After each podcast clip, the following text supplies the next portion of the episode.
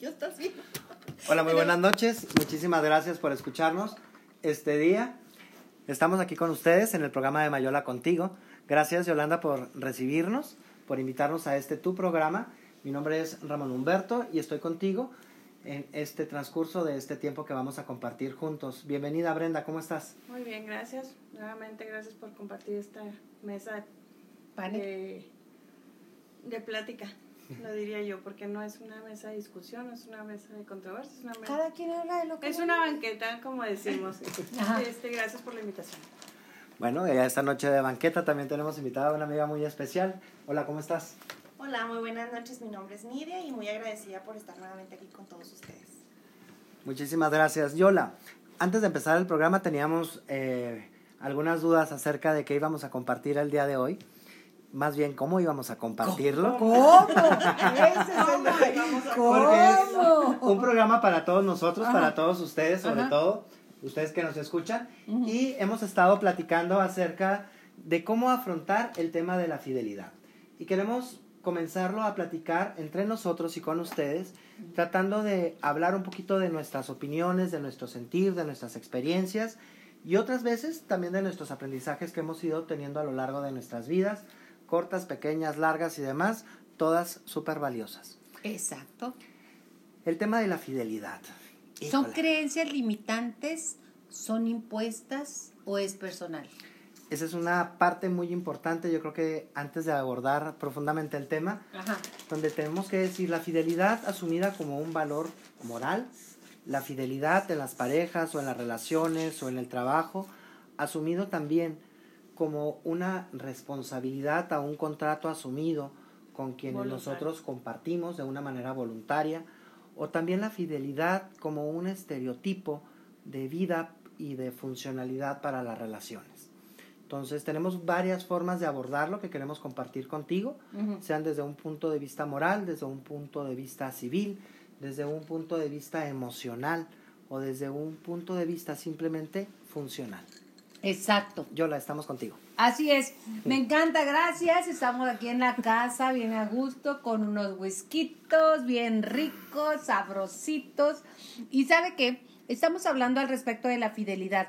¿Es un compromiso o es simplemente algo impuesto? Yo le quiero decir, yo creo que es algo que, que no está escrito, aunque en muchas ah, culturas lo está, es simplemente si tú estás con una pareja, si tú amas, por ahí voy a parafrasear algo que me encantó, y este es el maestro Jodorowsky, dice, la infidelidad es normal, y él contesta, si hay amor, la fidelidad es normal, si no hay amor, la infidelidad es normal Me encanta esa expresión.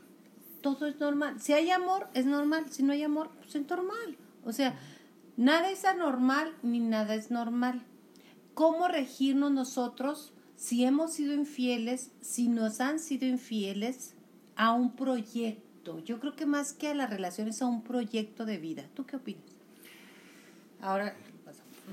Se me hace bien interesante la manera en que lo abordas y yéndonos al aspecto eh, cultural, por ejemplo, decir, hay muchas culturas que asumimos la fidelidad como parte de nuestra naturaleza de ser en las relaciones, sean de pareja o de cualquier otro tipo de relaciones. Y le ponemos otros sinónimos de lealtad, etcétera, ¿no? Pero, sin embargo, cuando nosotros nos abordamos y nos encontramos en una relación de amor con otros, observamos que realmente no deseamos a veces compartir al otro. Claro, Porque de yo manera- no, ¿eh? yo no. Envidiosa. Sí, no, no sí. se y La envidia es uno de los pecados capitales. Sí, soy envidiosa. Pero yo creo que sí, el, el amor va reclamando cierta exclusividad. Recuerdo hace algunos años cuando estudiaba filosofía, entre otras cositas, Ajá. y presentaba una tesis de algún valor moral Ajá. y escogí precisamente eh, la fidelidad. Y la frase con la que se titulaba esa tesis era el amor reclama exclusividad. Ah, sí, claro. Entonces coincido con la frase que citas de De Jodorowsky. Jodorowsky. Ujú. Exacto. Porque al final de cuentas el amor va reclamando cierta, no posesión, sino cierta atención del uno para el otro. El compromiso, el contacto de, de ambas personas que han decidido emprender un camino juntos, reclama estar en la misma sintonía, en la sintonía amorosa, en la sintonía del bien sentir, en la sintonía del bienestar, de construir una vida juntos. Pero sin embargo, ahí es donde nos topamos a que las personas traemos muchas veces historias no resueltas. Y en esas historias no resueltas, las personas en lo particular, en lo individual, vamos buscando adentrarnos en esas áreas oscuras de nuestra propia personalidad. ¡Ah! ¡De Dixon! Y muchas veces en nuestra vida surgen maestros de vida, espejos. Que nos van mostrando esos lados oscuros que no queremos ver. Exacto. Y ahí empieza y aparece el pequeña, la pequeña oscuridad de la infidelidad en la, en la relación o en las relaciones. Y que a veces queremos luchar contra ello, tratando de castigarnos nuestro potencial de ser infieles o de participar en una infidelidad, ¿sí? Y a veces eh, comenzamos a ser nuestros propios jueces, nuestros propios verdugos, eh, y nos aplicamos nuestras propias sentencias, cuando sin embargo no entendemos que es nuestro proceso natural de conocernos y de afrontarnos a nosotros mismos y implica a veces un costo y el costo es de lesionar a veces un contrato o un pacto que tenemos con otra persona. Como que está rebrujado, ¿verdad, Lidia? Muy intensa. Muy rebrujado. A ver, a ver, a ver, a ver. Ahí me está usted diciendo que la parte oscura eh, o la parte reptiliana se impone a la parte mental o amorosa. ¿Estoy con lo correcto? Sí. A Ahí ver, a ese ver, espacio. Brendita, usted anda muy dispersa y ahorita no, No, está es que participando. ¿Qué es? Me llega. A ver, vamos. A todo el mundo nos llega, No, ¿eh? claro, claro. Ajá. A todo el mundo nos llega. ¿A ti por qué te llega? Pues porque mm, me tocó la parte de la infidelidad Ajá. en una relación y es de donde yo creía que yo era fiel A esa relación y la verdad que el golpe cuando uno descubre Así como eso- dice la canción, el golpe traidor. Sí, entonces, por eso te digo yo por lo que hiciste. yo respetando. Mm. mucho y concuerdo mucho con lo que dice Ramón esta parte de la fidelidad es un compromiso voluntario con, con una persona Y ahora te voy a contestar yo algo que, que a mí me contestaron, aclaro, cuando caché una infidelidad, ¿eh? y ya sé ¿Y dónde está escrito que yo te iba a ser fiel? Pues es que eso ya depende de la, de la compromiso De de la la, persona y de Exacto. la calidad de la persona con la que estás. En algún momento que hay infidelidad, yo ahorita, por ejemplo, en su momento, pues te duele, pero ahorita dices, gracias, porque Ujú. descubrí la persona que eres y realmente no te quiero en mi vida. A ver, Miguel, por ejemplo, eh, lo que acabo de decir, ¿y dónde está escrito que te tenía que ser fiel? Bueno, ok.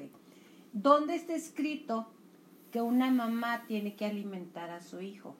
En ningún lado. No dice, usted mamá de ahora en adelante 48 horas al día va a darle cada, o sea, no lo dice, tú lo haces por amor. Es algo no explícito, sino implícito. A ver, Ajá. sí puede ser algo tácito. Ajá. Legal, ya Eso, salió bravo. la abogada. Bien, Perdón, bien. te. Eso. No, no, ¿cuál perdón? No, está excelente. Que sí, o sea, No hay, hay la fidelidad no. es algo moral, es un valor, un, un va- un valor moral, perdón, que se adhiere, es una clausulita que tú tienes a un contrato.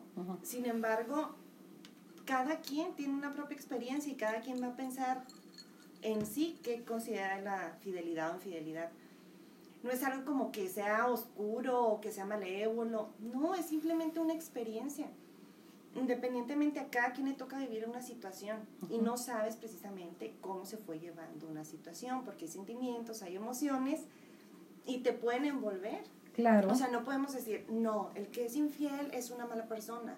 No, o sea, tuvo ciertas elecciones que pudieron o pueden dañar a otra persona por su falta de compromiso, por la forma en la que se va a dirigir la relación.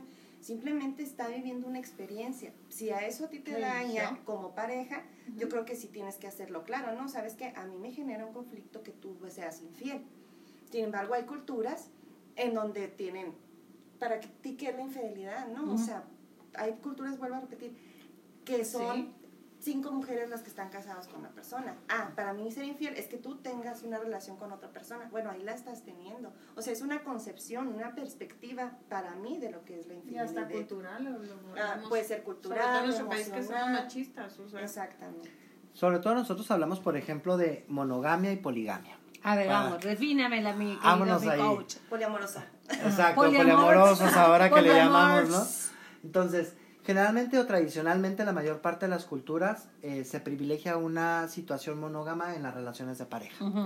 Pero sin embargo tenemos culturas ancestrales, incluso que todavía tenemos culturas actuales, incluso aquí en nuestro estado, ¿sí? Como es una región cerca Los de varones, ujú, punto, nuestros hermanos de varones, donde ellos practican la poligamia y donde cada hombre puede tener a las Hasta mujeres, siete. No, hasta las mujeres que pueda mantener. No está limitado ya. Ah, no es hasta siete ya ya, no ¿no? está limitado. Míralo, no Entonces- tengo chance. Todavía. Entonces, es muy interesante, por ejemplo, estas culturas, porque la palabra fidelidad no existe. Ah, no. No. En esas culturas no. ¿Por qué? Porque simplemente la fidelidad eh, se trata de que cada quien se experimente a sí mismo como elija.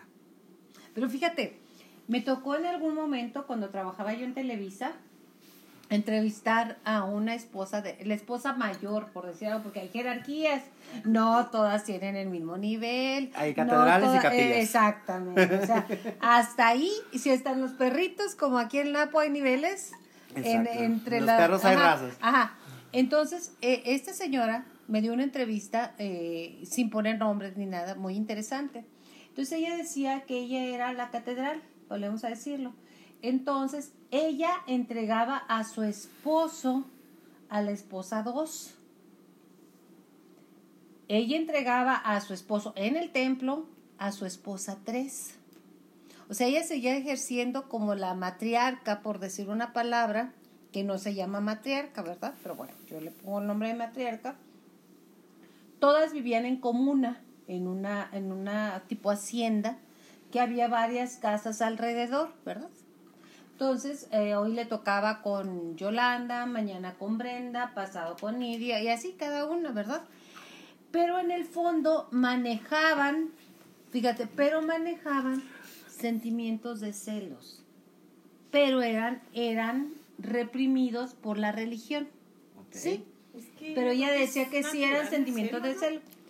Si tu hijo, bueno, vamos a decir que yo soy la uno, ¿verdad? Y aquí estamos tres. A ver, Ramón, Sí. tú eres el patriarca. Tú eres el patriarca. y Ah. nosotros somos, yo, soy, Yo voy a estar yo feliz. soy la yo soy la uno, ¿sí? Los hijos, los hijos de Brenda con mi con mi marido los llevo yo al médico fuera, los llevo yo al médico fuera de la comuna. Los hijos tuyos, Nidia, con mi marido que es Ramón, los llevo yo al médico. La uno era como, pues la primera, la esposa. Las demás eran anexos, por decir algo. Y ella me lo dijo en su entrevista. O sea, no es así como que todas iguales, como aquí comunismo, no, señorito. O sea, cada quien tiene su nivel y tiene sus, sus responsabilidades y sus ganancias. Qué Te permito que tengas a la 2, a la 3, a la 4, a la 5, a la 7, a la, Pero a yo la soy 8, la a la que tú quieras. Pero yo soy la 1. O sea, Yo manejo a las demás. al final de cuentas, ¿por qué traigo este ejemplo aquí? Porque aunque son cul- culturas, aunque son creencias, el detalle es que la humanidad, la mujer es mujer bajo cualquier rito. Es correcto. Y yo creo que también el hombre, ¿no? Yo creo que si volteamos el papel y decir No que le va a gustar, la mujer reina. sea la poliamorosa y el hombre sea el que esté concentrado en una mujer que comparte eh, la cama con varios hombres, yo creo que ahí lo podemos entender un poquito mejor. En nuestras culturas generalmente catalogadas como machistas, que yo difiero un poquito en el tema, ¿sí? en algunos aspectos, eh, decimos que el hombre puede tener a distintas mujeres o ser fiel o infiel en la relación y no pasa nada y se tiene que Ujú. aguantar, etcétera. Tantas creencias que nos limitan en nuestra experiencia de vida amorosa. Pero si volteamos y le ponemos a la mujer como que si ella fuera la poliamorosa, entonces sí surge el escándalo. Claro, Y ahí cuando surge el escándalo es la pregunta, entonces realmente... son creencias limitantes. Exacto. Son creencias que nos limitan para poder experimentar el amor que nosotros nos debemos a nosotros mismos y que al final de cuentas, a la hora que estamos amando y somos fieles a nosotros mismos, buscamos también a alguien en la misma sintonía y Ujú. poder compartir esa relación amorosa. Obviamente, pues no nacimos aprendiendo a ser fieles ni a, tampoco a ser infieles. Es una experiencia de vida y que vale la pena primero no juzgarnos, sino encontrar dentro de nosotros mismos qué tipo de pareja yo quiero ser para el otro y qué contratos o acuerdos quiero asumir. Contratos de acuerdo y respetarlos. Porque entonces estamos hablando, Brenda, de los poliamors. Pero en los poliamors, yo, Brenda, acepto que mi pareja, Ramón, tenga otras mujeres. Un acuerdo. ¿Sí? Ah, no. Que voy de acuerdo. No. Ah, no, Ramón, no, era nomás es es broma, es broma. Es hipotéticamente, ¿eh, Muy, hipo- muy hipotético. Yo no entro en ese Ah, juego, ¿eh? ok. No, no, Pero la fantasía y la hipótesis se siente bien. Ok, perfecto. Entonces, Yo soy la yo pues. acepto, Brenda. Ajá. Pero cuando no se vale es cuando tú estás en un matrimonio, Brenda, o en una pareja, o en y no estás al tanto que tu pareja va a estar con otras personas. Allí es cuando tu creencia limitante dice, espérame, esto no estaba en el contrato. Y es donde podemos llamarle o señalar como infidelidad, creo yo. ¿Tú qué opinas? Sí, A mira. también, Nidia, me interesa tu opinión, ¿eh? Sí, mira, este, cuando estás en una relación, creo Ujú. que es un compromiso voluntario. Ujú. O sea, no un papel, aunque te cases por la iglesia, te cases por cualquier tipo de religión, o te cases la forma legal. Hay un compromiso que va más allá de un papel. Total. y es el compromiso diario. Es la es ok, yo estoy aquí contigo porque yo decido estar contigo, porque yo elijo estar contigo. Sí, yo sí voy en comentar algo decía es algo tácito, tácito que decías tú, Nidia. No necesitas firmar, bueno, a veces no, no se necesita firmar para decir "Ten- yo me comprometo contigo. Ujú. Pero cuando ya no hay ese compromiso o se empieza a ver detalles, yo creo que lo más sano es decir, ¿sabes qué? Ya no estoy comprometido contigo y elijo Irme. ajá. Yo creo que yo, yo lo que les decía, el tema ahorita que, el título yo decía, la fidelidad es un valor, la infidelidad es una elección. Exacto. Entonces, es una elección de quién, de quien decide, sea hombre o sea mujer, terminar con ese compromiso. Y yo creo que lo más sano es decir, no, ya no quiero. ¿Y se acabó? Y tan sanos y a no lo te mejor quiero. Ya no te quiero. Es lo más, sería lo más sano para los dos. Que no pase. Pero se necesita valor. ¿Qué, qué Exacto. Creo que es una cuestión de honestidad. Es, Ajá, es exclusivamente una honestidad. Decir, bueno, ¿qué es lo que yo quiero contigo? contigo O ya no lo quiero O ya no quiero contigo. Sí, y aparte tener el valor de ser honesto, pero no igual con la otra persona, pero ser honesto contigo. Ujú. Decir, ¿qué es lo que realmente quiero? ¿Qué es lo que me hace feliz? Si esta persona no me hace feliz, bueno, entonces Sigo. soy honesto, experimento. ya no te quiero Y, y, eso, voy y busco y mis la, la experiencias. fidelidad yo creo que no nomás es tú y yo, o sea, tú y yo parejas, también hay que ser muy fieles con uno mismo, o sea, ya no es nada Ujú. más con el otro, es con lo que yo decido, o sea, fiel con, lo- con mis creencias, con mis decisiones, con mis acciones. Entonces, en el momento en que yo estoy siendo infiel, no nomás estoy siendo infiel a la otra persona, y deja tú, también la persona con la que estás siendo infiel, también la estás engañando. Bueno, en algunas veces No. las engañas y en otras van con todo. Sí, bueno. Bueno, hecho. no voy, a, no voy a entrar en detalles. Muchas veces Pero sí van con todo, ¿ok? Sí, pero con las personas, porque muchas veces con las personas que te son infieles están conscientes, De que no puedo decir que no, que son la del- segunda de parte. que son la segunda parte y que están destruyendo una relación.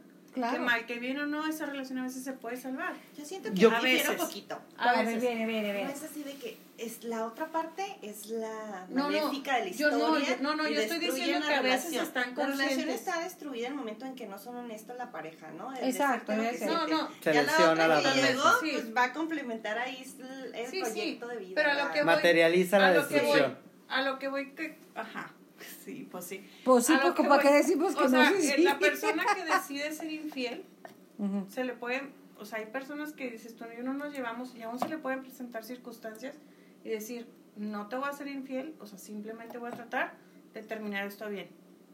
¿Sí me explico? Sí, sí. Es elección de la persona que, Sí, sí. estoy hablando de la persona que es infiel, Ujú. del infiel.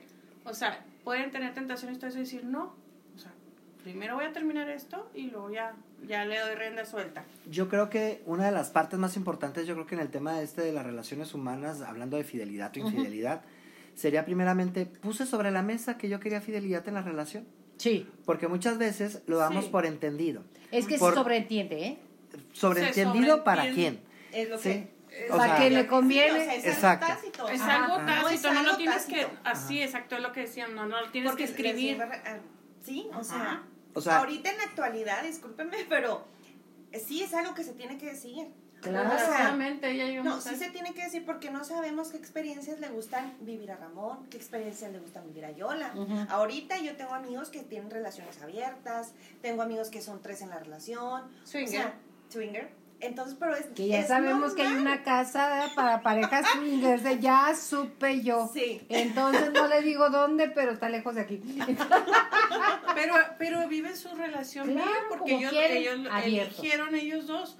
Pero Pero, sí es cuando no es, cuando no está, digo, de, con lo que decíamos, no está tácito que tiene, que si estás con alguien te tenga que poner por escrito que vamos a ser O sea, se sobreentiende que si estamos tú y yo es porque tenemos un compromiso. Pero es Pero hablar este- de la pero en este relación, de lo que momento yo es quiero hablar lo de- que tú quieres. exacto. No es Ajá. decir, déjame te pongo aquí la clausulita de que no me puedes ser infiel. Bueno, y lo hay. Ahorita es más, miles de hasta artistas en. Hollywood Ajá. es, si me eres infiel me vas a pagar tanta cantidad. O sea, sí es algo que se tiene que hablar. Decir, bueno, vamos a empezar esta relación juntos, este compromiso de tener esta experiencia. ¿Tú qué, vas, qué, qué es lo que quieres? Y si haces esto, se acaba el contrato. Ajá. A ver, ahora Así viene el momento chingüengüenchón y la hora cuchicuchi. Ramón, ¿has sido infiel? La respuesta, sí. Ok. Brenda, ¿has sido infiel? No. Miriam, ¿has sido infiel? Sí. Yolanda, Ay, ¿has no sido infiel? Sí. Ok. Ah, no, ¿Cuál- pero ese tres, tres con uno. no. Bueno, Ah, cada quien habla de lo que No, ha vivido, claro. no, yo sí, sí. ¿Cuál ha sido tu motivación, Ramón, para ser infiel? En el momento que cometí la infidelidad que no aparecía en mis valores, sí, fue la venganza. La venganza. La venganza. Supuse que la persona con la que yo compartía me había sido infiel. Encontré. Claro que niegan todo aunque le encuentres Claro. Ay, no, no, aunque confeti, eh, juntos. Y- confeti en los calzones. Y en mi caso, va, pues fue una lesión, eh, pues al corazón, por decirlo de alguna Total. manera, a la relación, al convenio que yo tenía con esa persona, porque sí estaba claro que la fidelidad era un valor compartido. Y obviamente era la oportunidad no solamente de, vengarme porque me lo hicieron, yo lo voy a hacer, era el de reconstruirme a mí mismo, de el, el Ramón Humberto que había sido lesionado en su hombría, en su justo por sí mismo, y que dice, pues bueno, ¿por qué la persona que amo ha elegido estar con otra persona? Pues comienza uno a autolesionarse y obviamente a buscar respuesta. Y pues la respuesta fue el tener otra relación, una aventura, por decirlo de alguna manera, del tiempo que durara, ¿sí? Con el fin de reencontrarme a mí mismo y de reencontrar el valor que yo sentía que me habían quitado. ¿Y lo encontraste? Obviamente no. Ok, perfecto. Tú no habías sido infiel, ¿por qué no eres, ah, por qué Fíjate que voy a replantear mi respuesta. A ver, bien. A lo mejor sí fue infiel, pero fue infiel conmigo. Ah, ok, eso es cierto.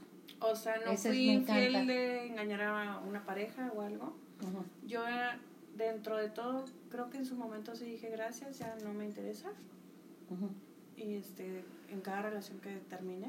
ujú. Pero ya ahorita que, tengo que me quedé pensando, yo creo que sí fui infiel conmigo misma. Y eso es más duro. Porque me engañé yo misma. Este, me forcé a creer estar en relaciones a veces que eran tóxicas y todo eso, entonces no eran sanas, no eran sanas y caí en destrucción y todo eso, entonces yo creo que es el punto yo creo que rescato ahorita. ¿Cuál fue tu motivación, Nidia, para ser infiel? Estaba Eh, muy la, que, joven. la que quieras, la que quieras. Era muy joven. Joven no inexperta. Era joven y bella porque Ah, yo te la compro también. no Salud por eso. Salud. La falta de honestidad conmigo. Ujú, Yo tuve una pareja que quise mucho ujú. y pues tenías una relación muy bonita, era mi novio, lo quería mucho, ¿no? Pero terminamos Ajá. y me consigo otro novio. Pero pues no lo quería tanto. Entonces se da la oportunidad y pues le pongo el cuerno, pero por no tener el valor de decirle, sabes que yo no estoy bien como para empezar una relación, pero pues como era mi amigo, estábamos juntos, entonces era como que, ah, bueno, pues entonces no hay problema, está bien, es mi amigo, me conoce, entonces podemos tener la relación. Pero no, o sea, realmente yo quería otra persona pues se presentó la oportunidad y fui infiel. Pero cuando empezaste con esa persona, Ujú. o sea, con el Sí lo quería, a los dos los quería. Ajá. Pero lo, lo- Ese es- Poliamorosa. Ese es otro tema, No, ¿eh? aquí estamos A ver, hablando de dime. poliamores. No, pero mi pregunta es, por ejemplo, terminas con esa persona que querías mucho. La nueva relación que empiezas, la, la empiezas con toda la intención De que funcione. De que sea funcione o de dañar, o sea, o de sacarte a la persona anterior. Ah, no, no, no. O sea, un Porque- clavo no saca otro clavo. No, a mí me queda claro que no. A mí me queda claro que no, pero hay gente que sí lo hace. No, pues yo creo Es que como está bien como lo que hacíamos. Ay, perdón. Sí. No, yo no lo hice por eso. Ah, no, por eso, eso es lo que voy. O sea, em, a veces terminamos relaciones que son porque nos fueron infieles y nos queremos meter luego en, en otra relación por cobrar venganza. Y al último, al fin y al cabo, acabamos más dañados.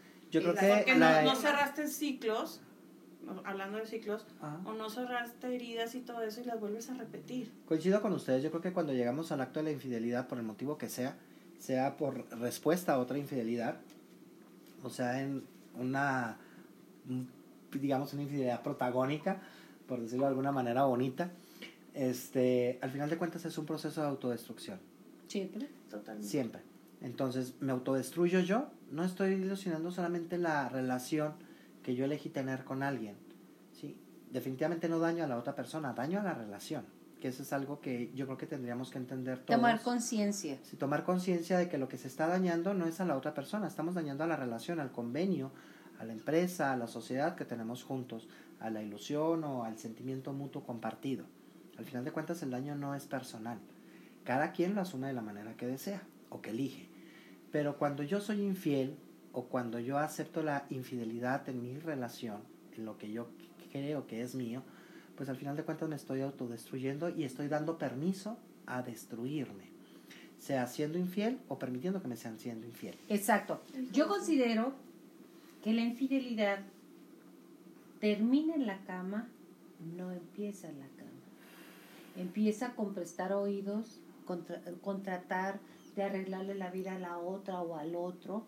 Empieza con eh, intentar tener intimidad emocional con otra persona y al final viene la, La cama. la cama. Yo creo que ahí es donde termina. Si la cama es una consecuencia al final de cuentas. Exacto. Ese No es mi viene punto de vista. siendo el punto de partida, es la consecuencia Exacto. de ciertas ya conductas asumidas y realizadas y consumadas y que vienen a materializarse en una relación íntima. Exacto.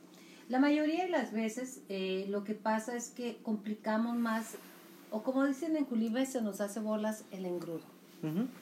Y yo siento que es muy común porque generalmente cuando la persona es infiel, por ejemplo, en amigos varones con los que comparto, pues se sienten más con un ego un poquito más inflado, este, se sienten poderosos, el malchito alfa, el todas mías, como decimos aquí en la región, pero al final de cuentas cuando se ponen a solas consigo mismos, se sienten más vacíos que antes. Y es precisamente porque han vaciado su vida de amor a cambio de momentos de placer o de posesión de una o varias personas a su De alrededor. los cuerpos. Exactamente, y al final de cuentas son esos, son cuerpos. Totalmente. Sabes que yo creo que cuando la persona infiel no sé, no tiene la conciencia, yo creo que es una persona que está muy falta de eso porque no tiene la capacidad de ver lo que va a tener sus consecuencias. Hablo de la pareja, en caso cuando hay familia. No hablo familia, no nada más hijos, o sea, hasta la- los, pa- los abuelos, los tíos, o sea, rompe todo un esquema y daña a muchas personas. Es el daño colateral cuando hay una infidelidad, o sea, por un momento. Que, que puede que ese momento se convierta después en una relación más estable, lo que tú quieras, pero el daño ya está hecho. Y sanar a las personas a las que dañaste cuesta mucho. Y, en, y yo siempre lo he dicho, esas personas pueden ser felices de momentos, pero cuando están solos es tanta su culpa que yo creo que nunca, va, nunca pueden estar en paz. Y hay una gente que, creo que- totalmente le vale gorro, ¿no? No, No, yo creo que pero no es que no tenga conciencia de que va, se va a descubrir.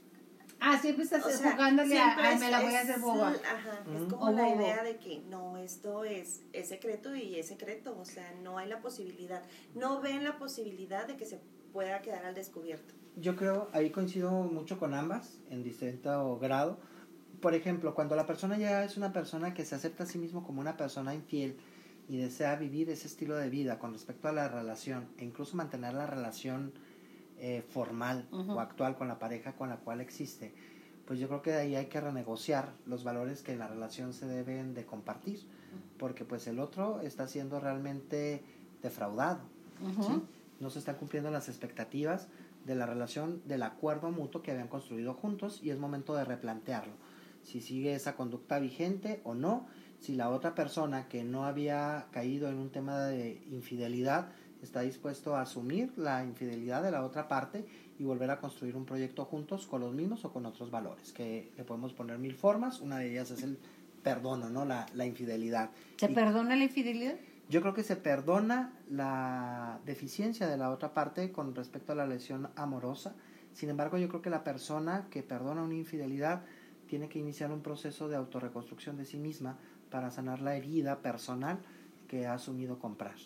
Además, si perdona una, perdona dos, perdona tres y Exacto. perdona cuatro. Totalmente. Y Oh, pues Un- un me segundo. tocó el tema. me voy a robar tantito más el No, micrófono. A ver, todo, todo tuyo. me lo robo tantito. Y la otra es la persona que ha sido infiel de manera ocasional, la que guarda en lo oscurito la infidelidad.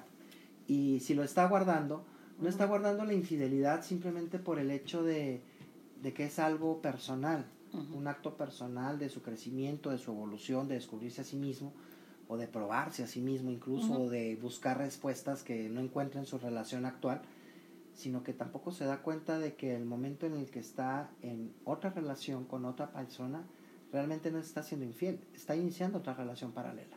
Exacto, eso es diferente. Ups, ups, soy yo. Ay, ok. A ver, suéltate, Brenda. Es que, bueno, sí, no. A ver, viene. Porque a mí. No, no, bueno. No, yo lo que creo que una persona cuando empieza una relación así, mm, no, bueno, mi creencia no es, no está bien. O sea, no está bien o no estoy hablando nomás de, de que, ay, bueno, es que él está buscando su felicidad, es que contigo ya no. Siempre son, son personas que quieren dañar a la persona, por ejemplo, en mi caso, que te dicen, es que tú eres la culpable, es que tú ya no hacías, es que... Te es una- la tortilla. Ajá. Claro, Es sus una- propias inseguridades. Exacto, es, es- ya ahorita lo entiendo, pero digo, en su momento yo, yo perdoné, no una, cuatro o cinco infidelidades De las que te comprobadas. diste cuenta, exacto. comprobadas, o sea, de las que te llegaste a dar cuenta. claro, claro, y te digo, en su momento ahorita que decían, lo se perdona, en, en ese momento yo decía, sí, sí te perdono, y le echaba yo los kilos y decía, no, es que, es que él todavía está aquí, es que él me quiere, Una de las frases fue un error. No, y claro, no, y te me volteaban todo tan, lo- ahorita Ujú. volviendo al tema que habíamos grabado, este, cuando estás con una persona controlada te lo voltean de tal forma que decía yo, es que yo provoqué, es que yo estoy fea, es que yo, o sea, te crees que, que te están siendo infieles por tu culpa, Ujú. ¿sí? Digo, yo sí lo, yo sí lo perdoné, yo O me descuidaste. No, y yo estoy gorda, estoy fea, o sea, yo me echaba culpas que no eran mías, porque esa persona, su esencia es ser infiel. Y esté conmigo, esté con, con otras personas, él va a ser así. Entonces, Sí, yo esas- también creo eso. Si una persona es sí, infiel, siempre va a entonces ser digo, infiel. aunque, La cabra siempre tiende al monte. digo, aunque yo ya decidí, come huevo. No, que No, en el pico. pero cuando decides de salir, de estar con una persona infiel, no la vas a poder cambiar porque eso es lo que Si decíamos. piensas que la puedes cambiar. No, por eso te digo, cuando ya decides, Pero sí. Por eso te digo, cuando ya ¿Piensas? decides tú salir de esa relación que dices tú, no va a cambiar, la que tiene que cambiar soy yo. La que tiene que decir hasta aquí soy yo. Entonces, es, por eso te digo, es decisión. Esa persona la acepto como es, él es así, pero ya no, no quiero estar con una persona Pero así. yo decido no, estar. Yo elijo, no yo elijo, entonces. Pero te digo, esas personas, su esencia es así. Porque sea por la parte que son infieles por la parte sexual, por la parte de que no están a gusto consigo mismas. Ponle la etiqueta que tú quieras, pero son personas que no están a gusto consigo mismas. Y Es una falta de amor, ¿no? Es- propio. Ah, Sí, lo siento, es Totalmente. una falta de amor el reconocerse eh, con ciertas necesidades y, y el decir, bueno, si no puedo con, e- con esta relación, ¿qué me está faltando? O sea, no se reconocen como, como No, personas, necesitan como buscar, seres necesitan- y quieren ajá. llenar ese, Con ese una, vacío dos, tres, con cuatro, cinco, que cada una le va a estar llenando algún vacío que tiene esa persona. Exacto, mira, yo te quiero decir vacío. algo muy rápido. Imagínate que no hay amor lo suficientemente grande que llene a una persona que esté vacía. Por eso son cinco, cuatro, una, las que tú quieras. Y no es que se sienta vacío, perdón, estás vacío. Ajá. Y sí. Yo siento que precisamente ¿Qué hay? Las personas que buscamos una infidelidad o que aceptamos una Ujú. infidelidad, al final de cuentas es por un vacío de amor, Exacto. Propio. un vacío de amor propio. Tanto la persona que comete una infidelidad es porque no está encontrando el amor en la relación que mantiene actualmente, Ujú. como la persona que la perdona es porque no tiene el suficiente amor por sí misma para defender Ujú. Lo que ella ha elegido vivir eh, o compartir con otra persona.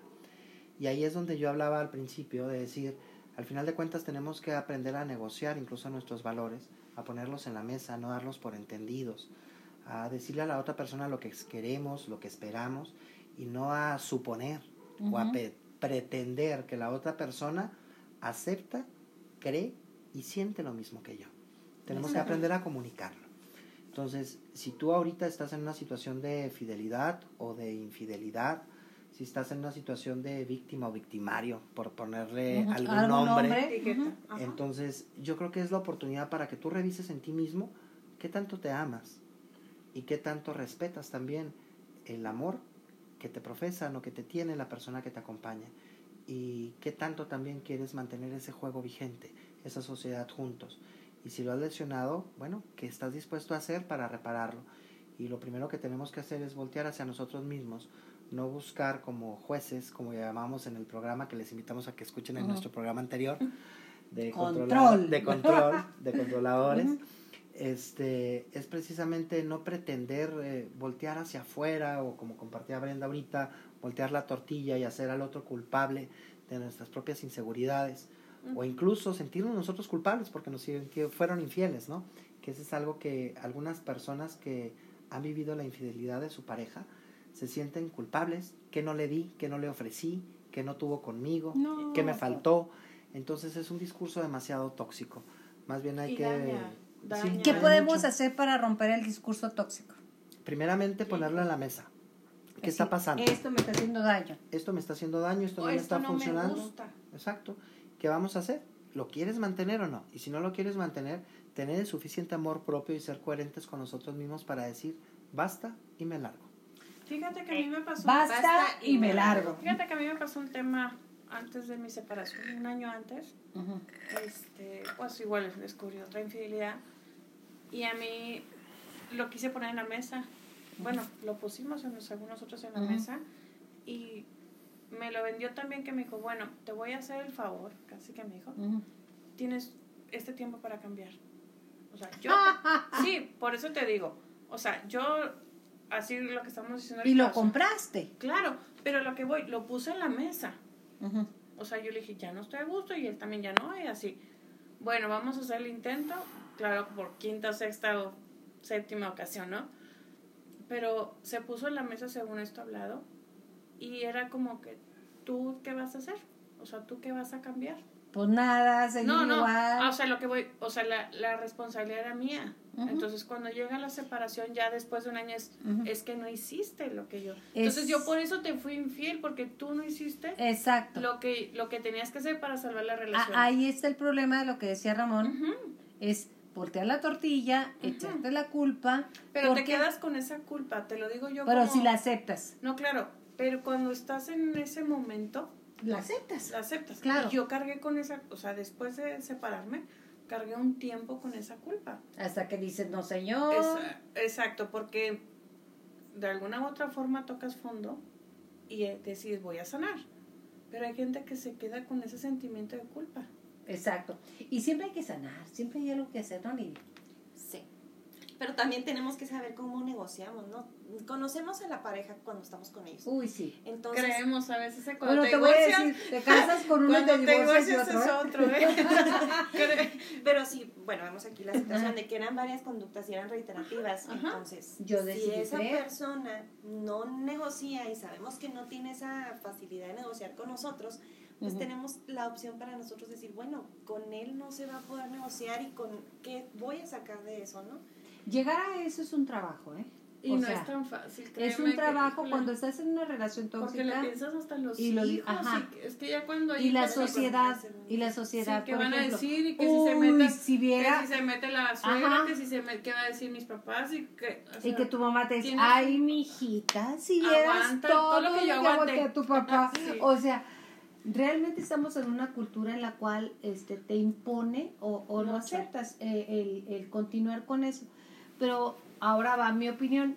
Como yo creo que la relación realmente es como, como tú realmente la tienes, como tú realmente lo manejas y que realmente lo vas a vivir tú, no lo va a vivir nadie más. Entonces, Y tú sabes de decide sobre de la ti, de decide sobre ti lo que quieres en esta, en esta vida y en esta relación.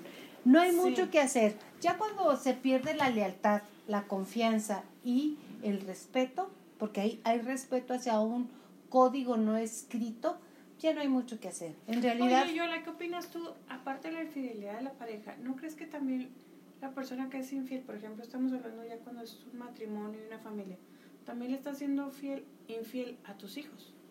No hablamos de, de fidelidad, de amor, de así. O sea, a- también le estás fallando a tus hijos. ¿Por qué? Porque tú haces ahí- el compromiso ahí de... yo creo que es consecuencia. Perdóname la... No, la- por eso te ah, pregunté es, la conse- pregunta. es Ajá. consecuencia de una relación que ya está rota. Tus hijos son consecuencia tuya. O sea, son tus hijos de él y tuyos. Pero la relación está rota entre ustedes dos. Los hijos no tendrían por qué resultar raspados. Que lo resultan, ¿eh? Aclaro. Totalmente, Que lo resultan, pero no tratar de que ellos carguen con las decisiones que como adultos hicimos consciente o inconscientemente tu pareja y tú o mi pareja y yo. Los Pero hijos no estás de acuerdo que cuando no es lo mismo, por ejemplo, una relación que dice, ¿sabes qué? Ya no nos queremos, ya aquí nada, podemos llevarnos súper bien, somos amigos. Ujú. A cuando ya hay una infidelidad, es más difícil la relación con los hijos. ¿Tú qué En experiencia personal. Ujú. O sea, tratando de, Sí, uno lo trata de separar, pero a Personal, veces... como hija que vi una infidelidad en, en mi casa, porque la vi, es sí tienes ese resentimiento, o sea, sí Ajá. creas un resentimiento Ajá, ante las figuras eh, paterna, materna, lo que quieras, porque sientes que de alguna manera te, Te está fallando, ujú. te está presionando. Pero sí es como lo enfoquen tus papás, o sea, cómo lo Sí, trabajan claro. contigo, porque Ajá. mi mamá siempre nos habló bien de mi papá independientemente de la situación, nos enseñó mucho a quererlo independientemente de que ellos no Y a hayan respetarlo hasta cierto punto. Sí, que se haya eh, fragmentado la relación, pero la responsabilidad y el engaño fue de pareja. Exacto, Al que no le fue hijos. infiel Por eso, fue a mi mamá, no a nosotras. Pero, Exacto. O sea, pero no sentías todo papá- ese sentimiento tú. No, yo sentí el sentimiento de abandono, o sea, De totalmente. abandono, más no de Pero no del engaño. No. sea, ¿no? No. Sientes el es mi pregunta. se va porque- tu papá y tú sientes un sentimiento de abandono. Pero de que, ay, mi papá me impuso infiel o por esa situación. No, o sea, sientes la situación de que se te va tu papá, pero no el, el me engañó porque no estás casada tú con tu papá. No, o sea, no, no, no, no. es Era la pregunta la porque era la- se da en la pareja, Ajá, pero no ves para nada el sentimiento de que, ay, oye, lo, la señora está más bonita. Mm, Lo ves, o sea, es nada más tu papá se alejó y se fue de la casa, pero no ves la figura. de- En realidad de- no de- debería ser No debería ser. No debería pasa. ser, no, yo creo que no debería ser y nosotros como padres tenemos la responsabilidad de, de hacerles ver a nuestros hijos que la empatía o no empatía de nuestra pareja, de su padre, es independiente De- a su rol como padre. Cuando nosotros los eh, metemos en, en nuestras decisiones, como pasó con, con un conocido mío que su mamá lo tomó como, como bastión para salir adelante y quejarse de lo que pasaba con su pareja, lo que pasó es que esa persona, llegando a la adultez, fue una persona bastante amargada y difícilmente, aún con terapia, logró salir adelante y ahorita es una persona felizmente casada, padre de abuelos, abuelo, co- padre y abuelo de mucha gente, pero ahí fue la inteligencia de papá y mamá para decirlo, esto es entre nosotros, es independiente a ti. Sí, te- todo esto va a raíz de algo. Se acercó una persona, un, Mm. un amigo, y este y te trae algunos problemas y todo eso. Y platicando con él, precisamente salió el tema. Ellos, sus papás se divorciaron cuando tenían tres años.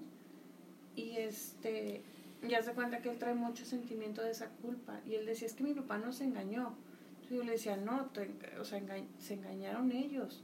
O sea, infidelidad de tu papá, sí, pero mi papá también me engañó a mí.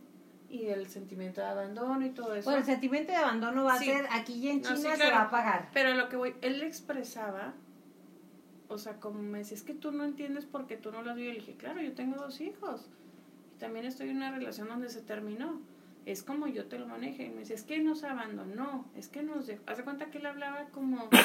Como si fuera parte de si la fuera- pareja. Y a raíz de eso me dice, es que a raíz de eso yo no puedo tener una relación estable. Ah, pues que vaya a terapia. Exacto. Mira, No, después de los no, eso es 20 lo que voy. años, Él, sí, ya, después de los 20 años es tu responsabilidad. Pero lo que voy es una persona que tanto tiempo, desde los 3 años hasta ahorita que tiene X. 40, Ajá. es una persona que todo el tiempo su mamá estuvo, nos engañó. Es que nos, sí, sí me explico. No, no te engañó. O sea, Sí, pero la mamá lo hizo partícipe de.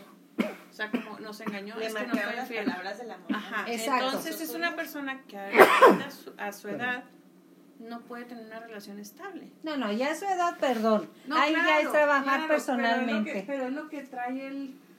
O sea, estoy de acuerdo que después Salud. de los 20 años, pero cuando tanto te lo meten, él, él ya lo ve como una creencia. Es que te lo meten, pero tú lo aceptas. Claro, ya lo ve como creencia. Así es, te lo meten y ya lo aceptas. O sea, la responsabilidad al final de cuentas es tuya.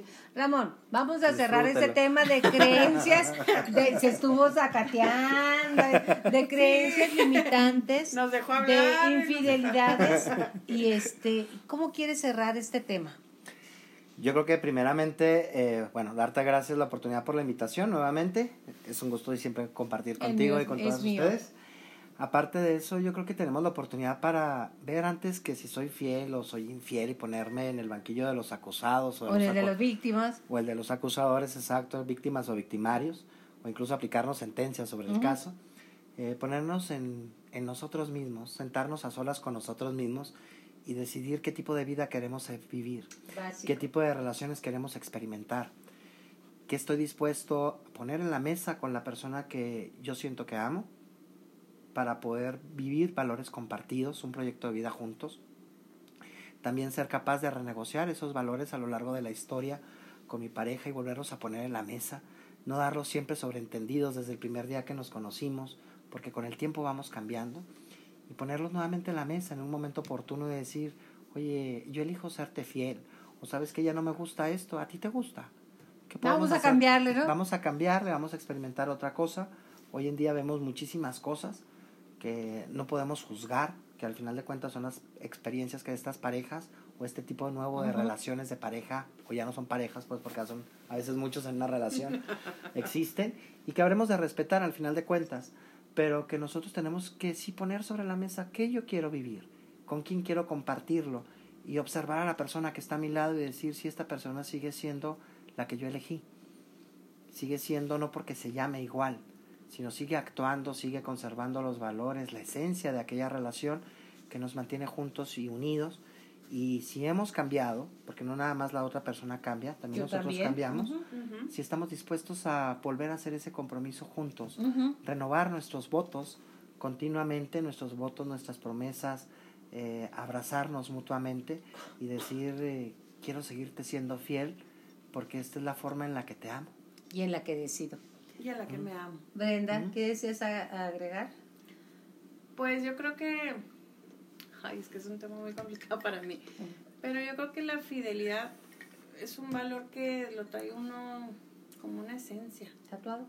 Ajá, entonces para mí es muy complicado entender a una persona infiel. Te soy Ujú. honesta, porque yo digo, hay muchas formas de, como decíamos, de replantear, de sentarte en la mesa, de renegociar. Es como un contrato, en los contratos siempre puede haber modificaciones. Entonces, aceptar a la persona como es. ¿Y es infiel? Pues es infiel. No, no, digo, pues sí. Exacto. Bueno, sí, pero si yo, si yo ya no elijo estar con una persona así, pues dar la vuelta y decirle gracias, hasta aquí mi experiencia contigo, vive tu vida, disfrútala como decíamos ahorita, este, y yo, yo elijo la, yo quiero otro tipo de relación. En mi caso, yo quiero una relación estable con una persona que tenga un compromiso no legal, no un papel, Moral. sí, y emocional. Alguien Sí. que elija día a día, que me elija como la persona con la que quiere compartir. Así sea. Miriam, ¿qué te gusta? ¿Cómo quieres cerrar este tema? Pues yo considero que debemos de respetar las formas de expresarse de cada individuo, ¿no? Pero si tenemos una relación, hay que ser honestos, hay que ser honestos con lo que queremos y con lo que quiere la otra persona. Y si tenemos un pacto entre nosotros, pues respetarlo, no hay que ser incongruentes. Y si no lo tiene, pues viva la vida loca, dijo Ricky Martin, ¿verdad? No, no, no te pongas en una relación si no, Exacto. si no tienes el compromiso. Nomás hablar claramente. ¿Qué si juego estoy que esto jugando? es un free, Ajá, adelante. es un free, claro. Adelante y lo vivimos así, lo aceptamos los dos. Eso es una relación formal. Le vamos a poner la etiqueta de un compromiso moral, emocional o lo que tú quieras. Pero siempre hablado y no darlo como Por tácito. Exacto. Por la hecho. relación se construye todos los días y todos los días hay que amarse y hay que poner sobre la mesa los valores que seguimos que queremos seguir compartiendo juntos. Muy intenso este programa, me encanta tener esta mesa de debate, me encanta tener a Brenda, Nidia y obviamente a Ramón Humberto. Yo lo único que le digo, pregúntate día a día, ¿qué quieres? ¿Qué quieres? ¿Qué quieres? ¿Estás en el camino? Y si así es, continúa con nosotros en Mayola contigo.